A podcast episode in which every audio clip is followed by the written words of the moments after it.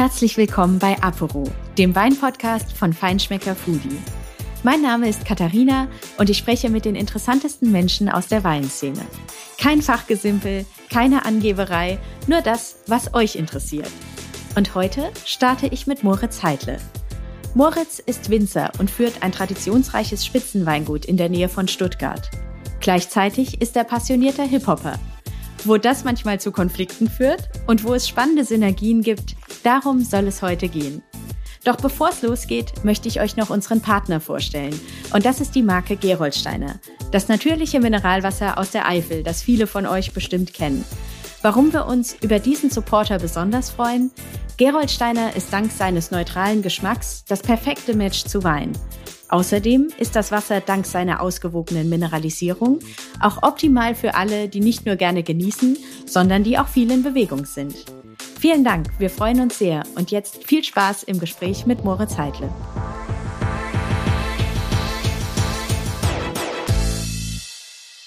Ja, hi Moritz. Ich bin heute hier in eurem Weingut. Das heißt, wir sind in Süddeutschland und zwar im schönen Remstal bei Stuttgart.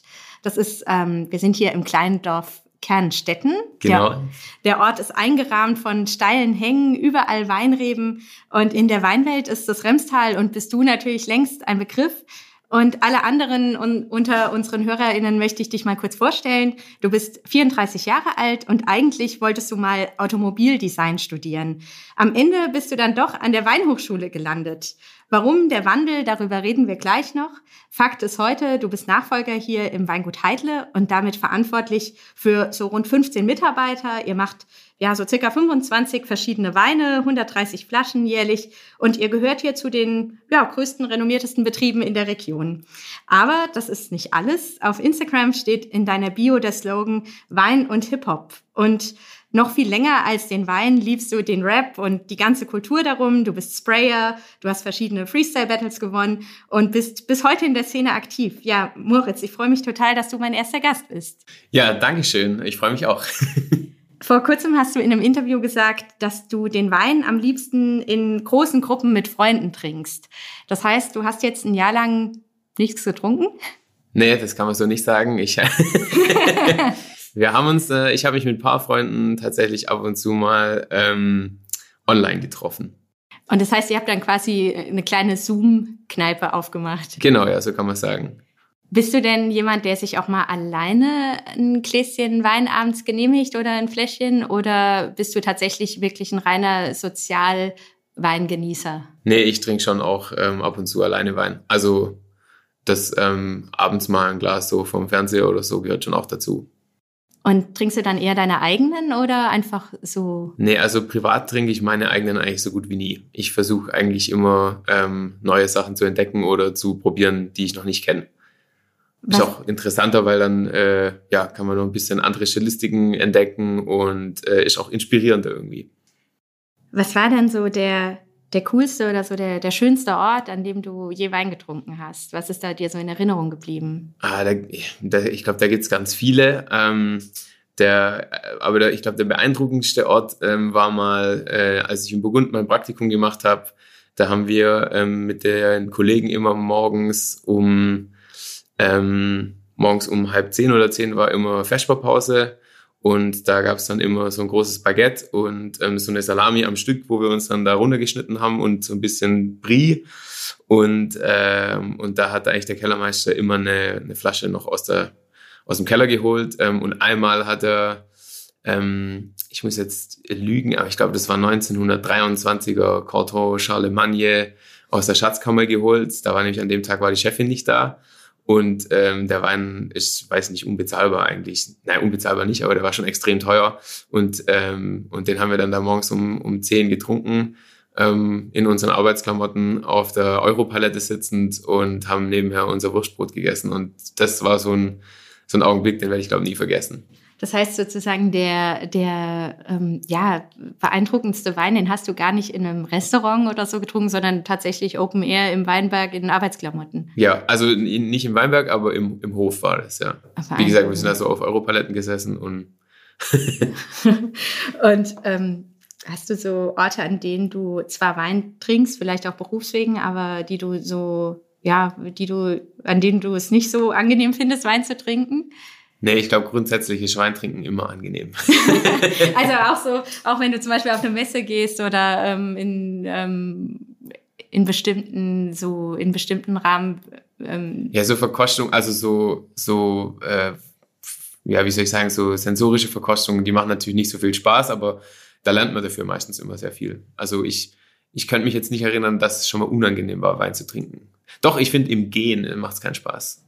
Wein, Wein to go ist dann doch nicht. Äh ja, das stimmt. Also ich kann auch nicht im Laufen trinken. ich, muss, ich muss immer stehen bleiben. Da wir hier in der Rotweinregion sind, hat es auch andere Nachteile dann. genau, ja. Ähm, ja, was der, was der, ähm, ich sag jetzt mal, teuerste Wein war, das hast du ja gerade äh, gesagt. Gab es denn, ähm, was war denn so der beste Wein, den du je getrunken hast? War das auch der gleiche? Also so einer, der dich so, wo du heute noch so dran denkst, der hat mich so beeindruckt? Nee, ich glaube, der beste Wein so gibt's nicht. Also es gibt ganz viele mega gute. Also ich, ich könnte jetzt nicht sagen, das war der beste, an den kommt kein anderer ran, weil es waren einfach viele sehr gut und die kann man nicht, äh, die sind einfach auch zu unterschiedlich, dass man die ähm, ja gegeneinander noch aufwiegen könnte. Aber am meisten macht es eigentlich immer Spaß, wenn ich, oder am meisten freue ich mich immer, wenn ich nicht damit gerechnet habe. Also dann sind es eher so ähm, Weine, die erstaunlich gut sind, obwohl die vielleicht gar nicht so teuer sind oder wo man, oder wo vielleicht der Winzer gar nicht so bekannt ist oder oder ist es nur, weiß ich nicht, aus einer Region, wo man, wo man völlig unterschätzt hat? So, das macht dann immer Spaß, finde ich. Hattest du da, hast du da ein konkretes Beispiel, was du zuletzt so erlebt hast? Da gibt es auch wieder viele Beispiele, aber wir haben letztes Jahr, vorletztes Jahr, ähm, nee, letztes Jahr, mit unseren Mitarbeitern ähm, noch eine Weinprobe gemacht.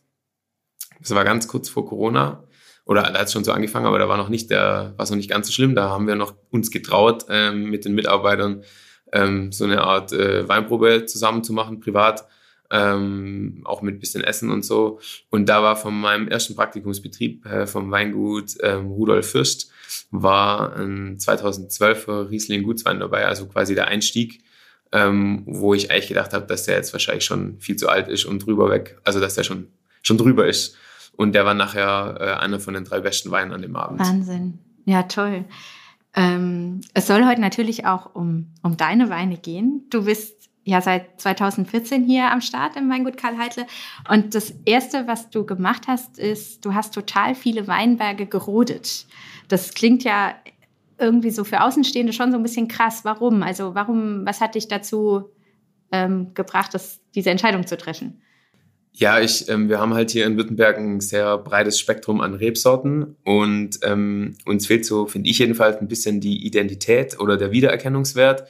Und deswegen habe ich beschlossen, ähm, dass ich mehr Profil haben will ähm, und äh, habe deswegen beschlossen, mich auf die Rebsorten Riesling und Lemberger äh, zu konzentrieren und zu profilieren und habe deswegen relativ viele andere Rebsorten ähm, aus dem Sortiment geschmissen und musste dann dementsprechend auch die Weinberge roden und neu bepflanzen.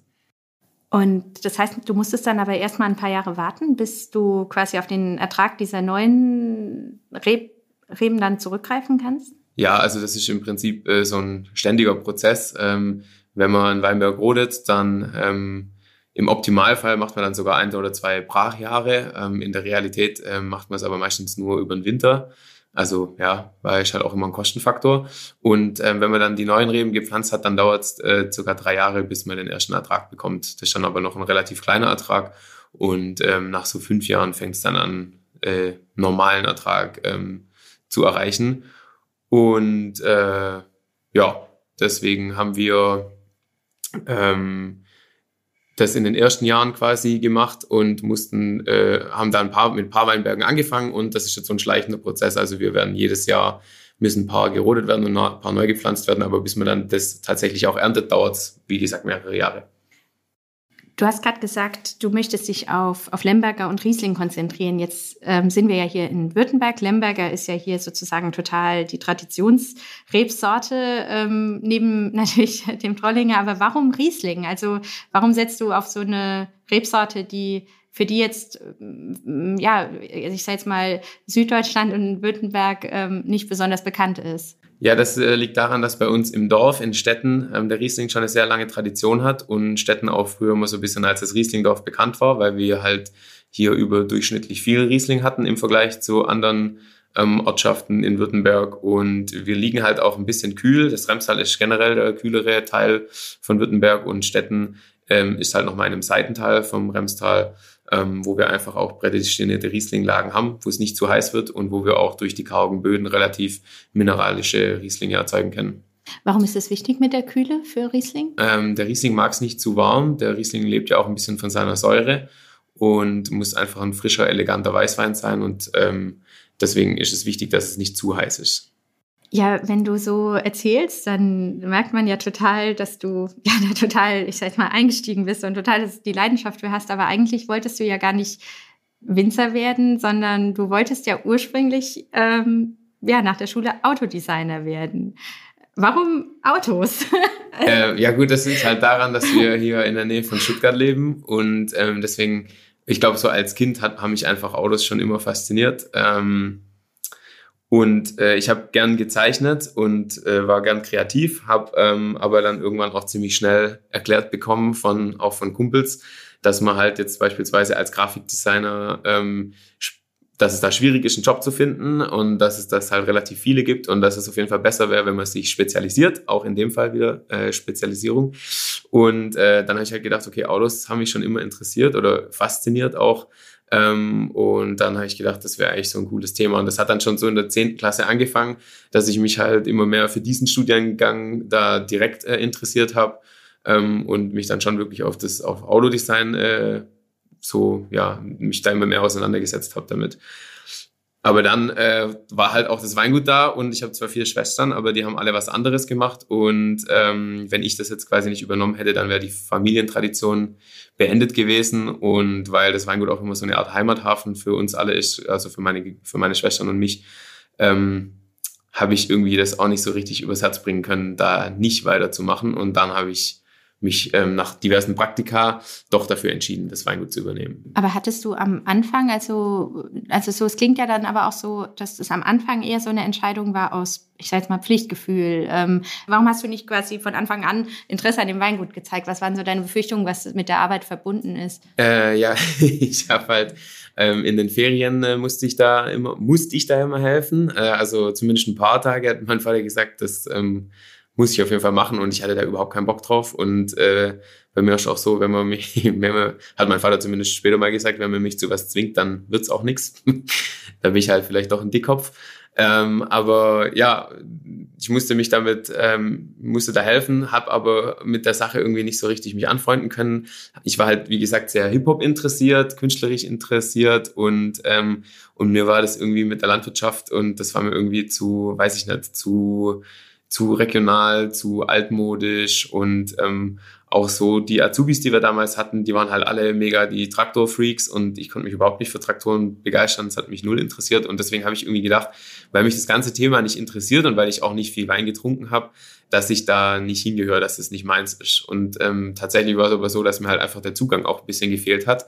Ähm, so ein bisschen aus einem der Blick von außen war irgendwie nicht da. Ich habe halt nur die Arbeit gekannt, aber gar nicht so richtig das, was an Wein eigentlich wirklich so faszinierend ist. Mhm. Und der Wandel kam dann über die die Praktika, in denen du dann gemerkt hast, dass man auch einen eigenen Heran, eine eigene Herangehensweise an das Thema Wein entwickeln kann? Genau, also ich habe äh, bei meinem ersten Praktikumsbetrieb, habe ich ja schon erwähnt, das war das Weingut äh, Rudolf Fisch, da war, hatte ich Glück, dass der Außenbetriebsleiter auch sehr Hip-Hop-affin war und das war dann so erstmal für mich ein Aha-Effekt, weil das war zum ersten Mal, dass ich einen Winzer kennengelernt habe, der auch noch andere Interessen als Wein hatte. Und äh, die haben wir dann da auch so ein bisschen näher gebracht, was eigentlich so das Spannende an Wein ist und das, die verschiedenen Terroirs und auch Wein mit Essen zu kombinieren und so. Und es ging nicht so sehr ums Schaffen. Bei uns hatte ich das Gefühl, es ging immer mehr ums Schaffen und weniger um Wein als Endprodukt, sondern es war halt die Arbeit, die man gemacht hat. Und ähm, da habe ich dann erstmal so richtig gecheckt, was wir eigentlich für ein Produkt äh, erschaffen und ähm, was eigentlich so daran alles interessant und spannend ist. Ähm, jetzt ist, bist du natürlich dann in, du hast ja schon gesagt, du hast eigentlich einen ganz anderen Zugang zum Wein gehabt. Du konntest sozusagen mit dem Weingut, mit dem du aufgewachsen bist, ähm, also vieles daran hat dich erstmal nicht so interessiert und erst als du diesen eigenen Zugang entwickelt hast, dann ähm, fandst du es spannend. Also du bist natürlich so ein bisschen ja auch ein Bruch in, ich sag jetzt mal, der ähm, des Stils hier. Also das Weingut Heitle ist ja so ein Traditionsbetrieb und ihr gehört hier zu den absoluten Spitzenbetrieben und wahrscheinlich bist du so der erste Winzer mit Tattoos und mit äh, einer komplett anderen Herangehensweise. Ähm, so das quasi das Gegenteil von dem, was man unter dieser altehrwürdigen Welt versteht. Ähm, gab es denn auch Konflikte? Ähm, ja, die gab es auch, aber eigentlich weniger, muss ich sagen. Also äh, ich muss dazu sagen, mein Vater ist sehr, ähm, der hat mich eigentlich immer, also der hat auch nie gesagt, ich muss das Weingut übernehmen. Der hat immer gesagt, das ist meine Entscheidung. Der hat mir das, hat mich da relativ äh, freigelassen und ähm, hat mich zu nichts gezwungen. Und äh, ich glaube, dass ich jetzt da aus der Reihe tanze mit Tattoos oder so, ich glaube, das ist eher eine Frage der Zeit. Das, ähm, ich glaube, wenn mein Vater 50 Jahre später auf die Welt gekommen wäre, hätte er vielleicht auch ein Tattoo, weiß ich nicht. Aber äh, ja, und im Endeffekt muss ich sagen, bin ich ja dann doch auch wieder ein Stück weit extrem konservativ ähm, und versuche halt wieder mich auf den Riesling zu konzentrieren. Also schon auch wieder ein Stück weit back to the roots. Ähm, ich, ich glaube immer, dass mein Vater da genauso gewesen wäre, wenn er, wenn er in einer anderen Zeit auf die Welt gekommen wäre. Aber äh, ja, ich meine, mein Vater ist ja noch während dem Zweiten Weltkrieg geboren. Das finde ich immer selber ziemlich schockierend. Ja. Aber so, wenn du, und man muss natürlich auch erwähnen, eines deiner Tattoos zeigt ja zwei ähm, zwei Viertel des Gläser. Das ist jetzt so super traditionell. Das finde ich auch äh, tatsächlich ziemlich cool. Ähm, aber als du, du hast ja gerade erzählt, du hast, wie viel du dann in den ersten Jahren ähm, ja an, an Rebstöcken rausge, ähm, also gerodet hast, um eben Riesling und Lemberger oder vor allem eben Riesling zu pflanzen. Ähm, das gab das, also hat das dann auch mal irgendwie für Befremden hier gesorgt, weil ich meine, das waren ja quasi Rebanlagen, die standen im Ertrag und ähm, da ja, kommt also, irgendwie ja, der Junge und ähm, sagt, ich mache jetzt hier, das muss jetzt alles weg. Ja, das, äh, da schütteln viele Leute den Kopf, auch heute noch. Und am Anfang war es, glaube ich, gar nicht so schlimm, aber jetzt, ähm, ja, es, ist, es wird da, glaube ich, viel auch drüber geredet. Äh, ich kriege das, glaube ich, alles gar nicht so mit. Es ist auch bei mir im, im Weingut, äh, bei den Mitarbeitern, ähm, äh, sind da auch nicht alle meiner, meiner Ansicht und auch in der Familie natürlich auch nicht. Ähm, und ich weiß auch selber nicht, ob das so der richtige Weg ist. Und auch viele Kollegen sagen mir das, dass sie das bezweifeln, dass das der richtige Weg ist. Aber äh, ich habe da halt irgendwie mir das in den Kopf gesetzt und ähm, meine Vision und mein Ziel und da arbeite ich halt drauf hin, weil ich habe auch keinen Plan B. Deswegen, ich wüsste auch gar nicht, was ich sonst machen soll. Dann müsste ich ja, dann würden wir hier nur so vor uns hin dümpeln und dann wird es auch keinen Spaß machen.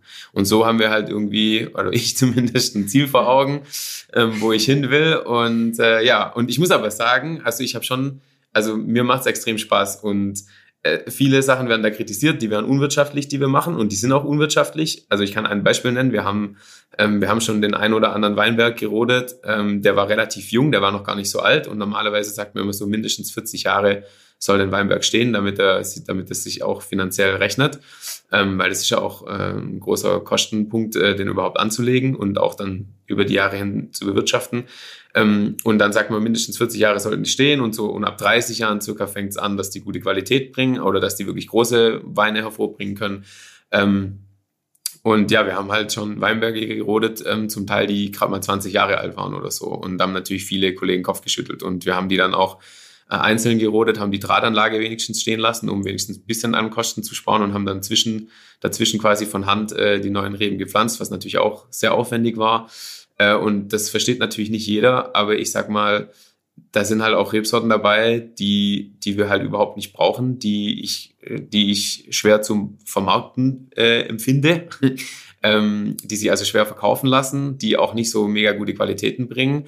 Ähm, jetzt, keine Ahnung, ich will jetzt nichts, ich will jetzt keine Rebsorten schlecht reden, aber das passt halt einfach nicht in mein Konzept. Und dann habe ich halt für mich entschieden, ähm, natürlich ist es unwirtschaftlich, in Weinberg schon nach 20 Jahren zu roden, aber ich finde es noch viel unwirtschaftlicher, 20 Jahre was zu machen, womit ich eigentlich nichts anfangen kann, 20 Jahre was zu produzieren, was mich nicht weiterbringt, dann beende ich das lieber früher und habe einmal Lehrgeld bezahlt ähm, und kann dann aber danach davon profitieren. Und mhm. ähm, ja, wenn wir dann irgendwann mhm. mal in, weiß ich nicht, ein paar Jahren hoffentlich sehen, ob es die richtige Entscheidung war oder nicht. Und wie reagieren die Kunden darauf? Also es gibt doch bestimmt auch hier viele Kunden, also es ist ja hier auch wirklich eine traditionelle Gegend, die das Weingut Karl Heitle schon ewig begleiten und auf einmal kommt da der Junge und es gibt auf einmal nur noch Riesling und Lemberger. Ja, das sind schon viele enttäuscht, ja.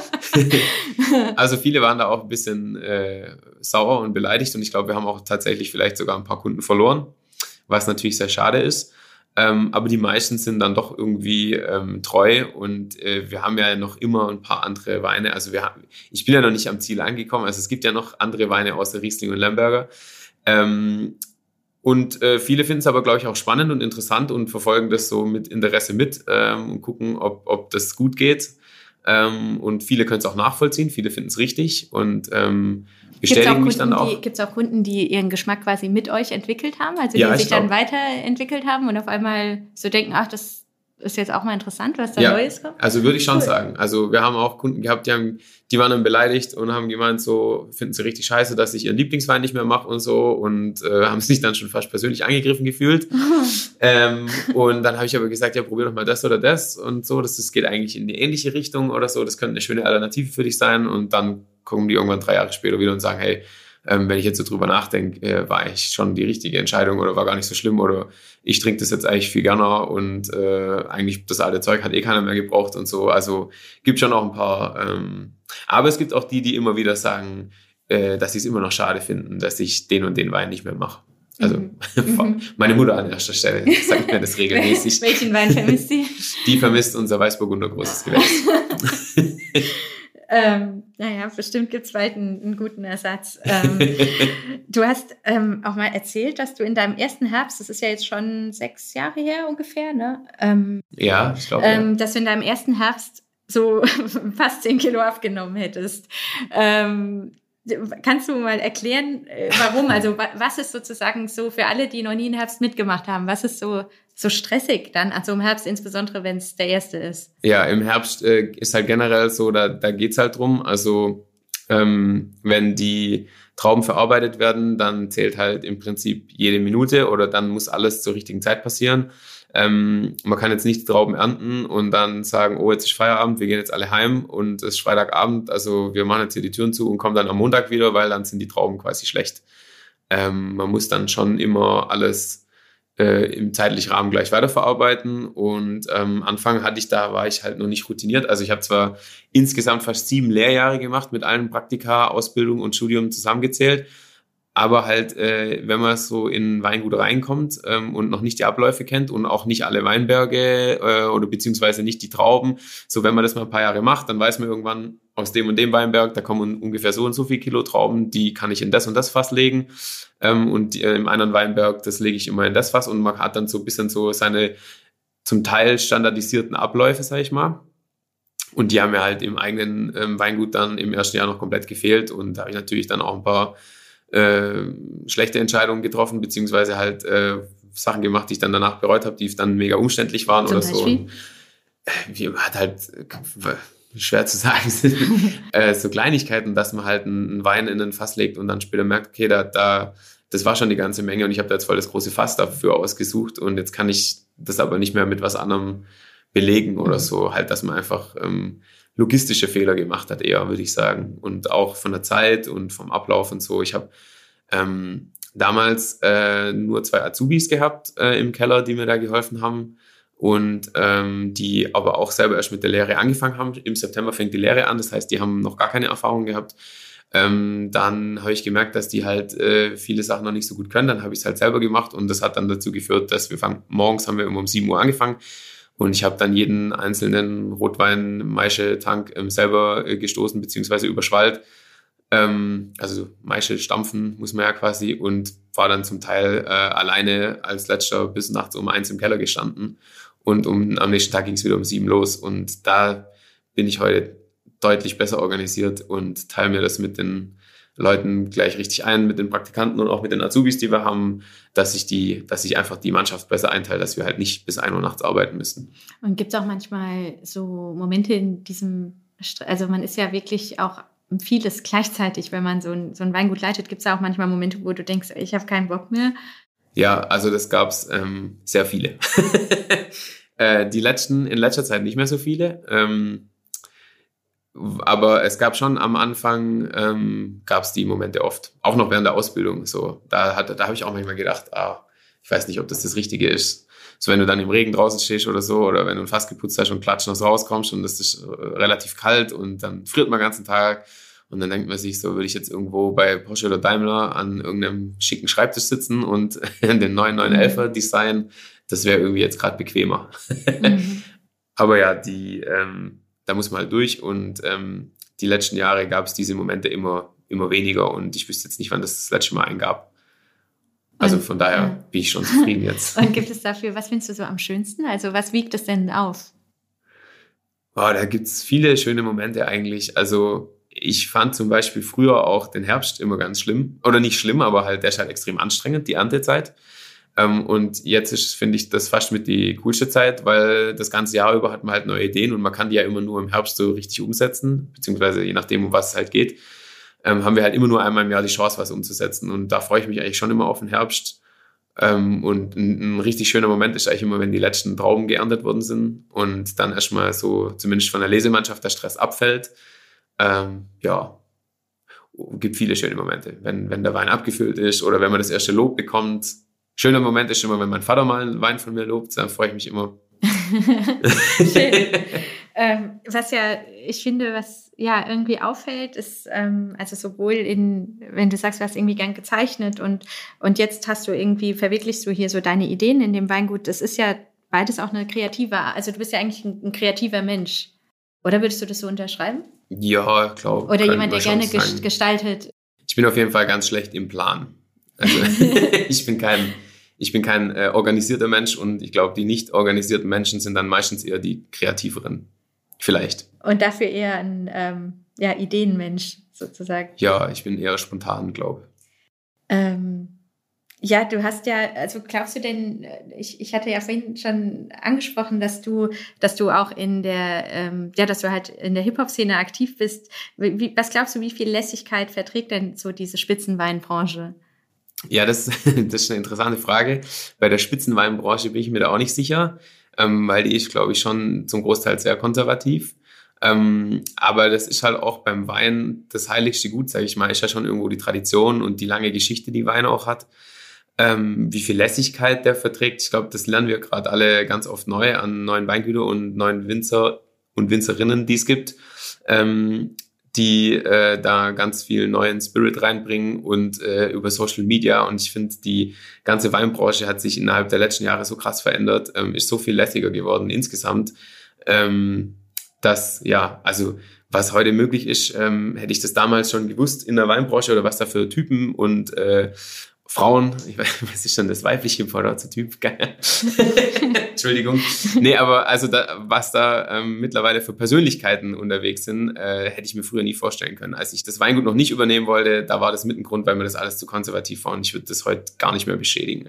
Ja, und ähm, glaubst du denn, dass diese neue Herangehensweise auch neue Menschen, die vielleicht früher sich gar nicht so sehr für ähm, Weine aus dem Segment interessiert hätten, jetzt interessant macht? Also wirst du manchmal, also begegnen dir manchmal jetzt Menschen, die deine Weine trinken, die, die vielleicht früher jetzt nicht irgendwie so einen super Riesling aus dem Remstal getrunken hätten? Also das glaube ich schon auch, ja, dass, ähm, dass wir mittlerweile mehr Leute zum Wein bringen, die davor keinen Bezug dazu hatten. Ähm, und ich finde, man sieht das aber auch im Studium und auch in der Ausbildung. Es gibt ähm, extrem viele Quereinsteiger mittlerweile. Ähm, was, was, und ich glaube, die bringen auch ganz viel frischen Wind mit rein und machen das ein bisschen lockerer alles. Ja, das ist, äh, ist es natürlich die, wenn sich die, die Spitze sozusagen öffnet, dann bringt das irgendwie alle voran. Ne? Also, ja. ähm, kannst du deinen Job eigentlich auch manchmal noch so mit deiner zweiten Leidenschaft, dem, dem Hip-Hop, verbinden? Oder bleibt das sozusagen, das eine ist Hobby, das andere ist Arbeit? Äh, ich versuche das immer zu verbinden, weil dann macht es am meisten Spaß. Ähm, also ich finde, wenn man die Arbeit mit dem Hobby verbindet, dann macht es doppelt Spaß, vor allem wenn man auch Spaß an der Arbeit hat. Ähm, und wir machen halt, also klar, auf der einen Seite der Ritzling, unser, unser Einstiegsriesling, der bekommt ja jedes Jahr ein neues ähm, Etikett von mir, was immer so ein bisschen Graffiti-mäßig angelehnt ist. Ähm, und wir machen regelmäßig ähm, in der Schräglage, wenn jetzt nicht Corona ist, ähm, zusammen mit Dexter ähm, das Urban Wine Tasting ähm, und zusammen mit äh, 0711 ähm, in Stuttgart eben in einem Hip-Hop-Club quasi eine Weinprobe, was auch so für junge Leute ist, sag ich mal. Und das ist natürlich dann, habe ich da auch irgendwo mein Hobby und und ähm, meinen Beruf zusammen versucht zu vereinen. Ähm, also es gibt schon verschiedene Möglichkeiten und äh, ich glaube, die Hip-Hop-Branche ähm, trinkt immer gerne Wein und es sind Nicht auch... zuletzt wegen, wegen dir und Dexter und... ja, da gibt's aber noch ganz viele andere Beispiele und, äh, und ich glaube, dass halt ähm, mittlerweile auch ähm, in der Weinbranche einfach sehr viele Leute sind, die auch schon immer Hip-Hop gehört haben. Ähm, und was ich früher halt auch nicht gedacht habe, aber was vielleicht auch so eine Entwicklung über die Generation hin ist, weil halt früher natürlich kein Hip-Hop gehört wurde, konnte auch niemand in der Weinbranche Hip-Hop hören. Und heute ist es halt anders und jetzt sind die Leute so, jetzt ist die Generation am Zug, die halt ähm, da schon zum Teil früher viele Berührungspunkte mit Hip-Hop hatten und deswegen wächst es, glaube ich, auch, also es wächst jetzt nicht zusammen, aber ähm, es ist irgendwie normaler geworden, dass, dass es, genau, dass das sich gegenseitig äh, berühren kann. Und wenn du hast gerade gesagt, ihr macht in der Schräglage in Stuttgart, ähm, also dem, dem Hip-Hop oder beziehungsweise dem Club des Urban Wine Tasting, ähm, äh, trinkst du auch, wenn du, wenn du ausgehst oder wenn du, wenn du im Club bist, trinkst du da auch Wein oder ist es da dann also ganz es, anders? Es kommt immer drauf an. Ähm, in Geisenheim haben wir eigentlich extrem viel Wein getrunken, natürlich, selbstverständlich, aber da, das sind ja auch andere Arten von Partys, sag ich mal. Und wenn man so bei so Weinveranstaltungen ist, so wo es dann Aftershow-Partys gibt, wie keine Ahnung bei der Prowein oder so, dann wird eigentlich schon meistens Wein getrunken. Aber dann gibt's halt auch guten Wein und ähm, es gibt, glaube ich, wenig Clubs, wo es guten Wein gibt. In der Schräglage trinke ich gern Wein, aber dann komme ich mir auch mal blöd vor, wenn ich meinen eigenen Wein trinke. da gibt's halt Wein. ähm, auf der Tanzfläche trinke ich aber, glaube ich, schon dann meistens eher Bier in Flaschen, weil dann kann man leichter das mit dem Daumen oben verschließen, ohne dass man alle nass macht, wenn man zu freudig anfängt zu tanzen. Äh, ja, zum, zum, wir, wir kommen langsam aufs Ende. Ich möchte dir noch ähm, sechs Mini-Fragen stellen. Die kannst du ganz schnell beantworten. Okay, ich versuch's. Rot oder weiß? Weiß. Wein zum Essen oder Wein zum Solo-Trinken? Wein zum Solo-Trinken. Schorle, ja oder Igitt? Nee, Igitt nicht, aber auch nicht ja. Also eher nein. teures, ein teures Sommelierglas oder ist mir gerade egal, woraus? Ich glaube, es ist mir egal. Ich trinke gern, ich mag so, ähm, so mundgeblasene, ganz leichte Gläser, weil dann, finde ich, hat man gleich von vornherein so eine krasse Wertigkeit für einen Wein. Aber wenn ich jetzt zum Beispiel einen Keller verkoste, dann nehme ich immer so ein richtig ganz normales, solides, dickes Panzerglas und so zum Rumlaufen, Picknick machen, finde ich die genauso gut. Aber an sich natürlich, so ein, so ein Sommelierglas hat schon auch was. Korken oder Schraubverschluss? Korken. Und ja, dir muss ich natürlich noch eine Zusatzfrage stellen: Deutschrap oder US-Rap? Boah, schwierig. Ähm, eigentlich würde ich, glaube ich, sagen US-Rap, aber wenn ich ehrlich bin, ist mir aufgefallen, dass ich in letzter Zeit sehr viel Deutsch-Rap höre. aber ähm. generell, glaube ich, schon US. Angenommen, du müsstest einen Wein so für den Rest deines Lebens trinken, quasi so der Tischwein deines Lebens. Welcher wäre das? Hm, ich glaube, das wäre eher ein Gutswein, also eher was Einfacheres weil ähm, das nicht so schnell satt macht meistens. Also schwer. Natürlich hat so ein großes Gewächs oder so ein, ein sehr hochwertiger großer Wein äh, ist viel mehr Potenzial und viel mehr Tiefe. Aber ich finde das, glaube ich, auch anstrengend äh, auf Dauer zu trinken. Also wenn ich nur einen Wein trinken müsste, würde ich mir, glaube ich, irgendwie was Entspanntes suchen. Und ähm, von hier oder von ganz woanders? Oh. Naja, ich glaube, dann bin ich schon Patriot genug, um dann einen von hier zu nehmen. und angenommen, du müsstest einen, dein, ähm, du müsstest einen Musiker für den Rest deines Lebens hören, welcher wäre das? Oder was ist so dein All-Time-Favorite? Ich könnte keinen Musiker für den Rest meines Lebens hören. Das, ich brauche immer eine Abwechslung. Ähm, ich müsste, also eigentlich müsste ich jetzt Dexter sagen, aber ähm, das wäre jetzt ein bisschen arg äh, geschleimt. er würde wahrscheinlich deinen Wein als, ähm, als ewigen Tischwein nehmen. Ähm, ich, boah, ich glaube, ich weiß, ich wüsste nicht mal, ob das dann Hip-Hop wäre tatsächlich. Wäre vielleicht eher so ähm, Aretha Franklin höre ich immer wieder gern. Ähm, aber ich glaube, es wird dann eher so in die Soul-Funk-Richtung gehen. Aber ich könnte jetzt keinen Künstler sagen. Und, und ähm, weil du ihn jetzt gerade angesprochen hattest, Dexter und du, ihr seid, ähm, ihr seid ja befreundet und trinkt ihr auch manchmal zusammen Wein oder macht ihr, ist das eher eine Hip-Hop-Freundschaft? Nö, nee, also beides. Das finde das find ich eigentlich das Geile. Also er hat ja auch in, im letzten ähm, Release sogar einen Egon Müller erwähnt in einem Track, was ich ziemlich witzig fand. Und äh, die Hintergrundgeschichte also dazu. Egon Müller, einer der quasi bekanntesten Rieslingmacher von der Mosel. Genau, ja. Und ähm, wir haben äh, vor, ich weiß nicht, schon länger her, da hat er ein Konzert gehabt in Trier und ähm, hat mich dann gefragt, hat gemeint, ja, wenn er da oben äh, Richtung Mosel ist, so, ob ich ihm Weingut empfehlen könnte. Er hat zwar nicht viel Zeit, so, weil die halt Tour haben und der Tourplan ist ziemlich strikt oder ziemlich eng getaktet, aber vielleicht könnte er sich so ein Weingut anschauen. Und dann habe ich gemeint, ja gut, äh, ich kann mal, also ein Weingut, was, wenn du da oben das berühmteste so, da musst du auf jeden Fall zu Egon Müller, aber da kommst du nicht rein. Ähm, aber ich habe gemeint, ähm, der Außenbetriebsleiter hat mit mir studiert, ähm, der war ein Semester über mir und äh, der ist auch Hip-Hopper oder hört auch Hip-Hop. Und ähm, ich wusste auch, dass der halt auch ähm, die Musik von Dexter mag. Und dann habe ich die zwei miteinander verknüpft. Und dann hat äh, der ähm, äh, hat er ihn auf dem Konzert besucht, durfte dann quasi so, hat dann noch eine Konzertkarte bekommen. Und der Dexter hat dafür eine Flasche Wein bekommen. Und großartig kriegen manche Weinnerds ja. ja, ja, voll schön. Zwei, zwei Szenen, die quasi sich gegenseitig ähm, total bereichern. Also in, vor allem äh, kann man das hier im Weingut Heidle sehen. Ja. ja, vielen, vielen Dank für deine Offenheit und die, ähm, die tollen Einblicke. Hat mir großen Spaß gemacht, hier zu sein. Vielen Dank, mir hat es auch viel Spaß gemacht und äh, ja, äh, weiterhin viel Spaß. Dankeschön. Das war die erste Folge von Aporo und ich freue mich, dass ihr zugehört habt. Wenn ihr mögt, hinterlasst uns gerne eine Bewertung und euer Feedback.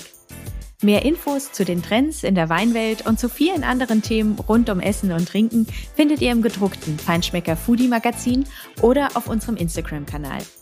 Vielen Dank nochmal an unseren Partner Gerold Steiner und bis zum nächsten Mal.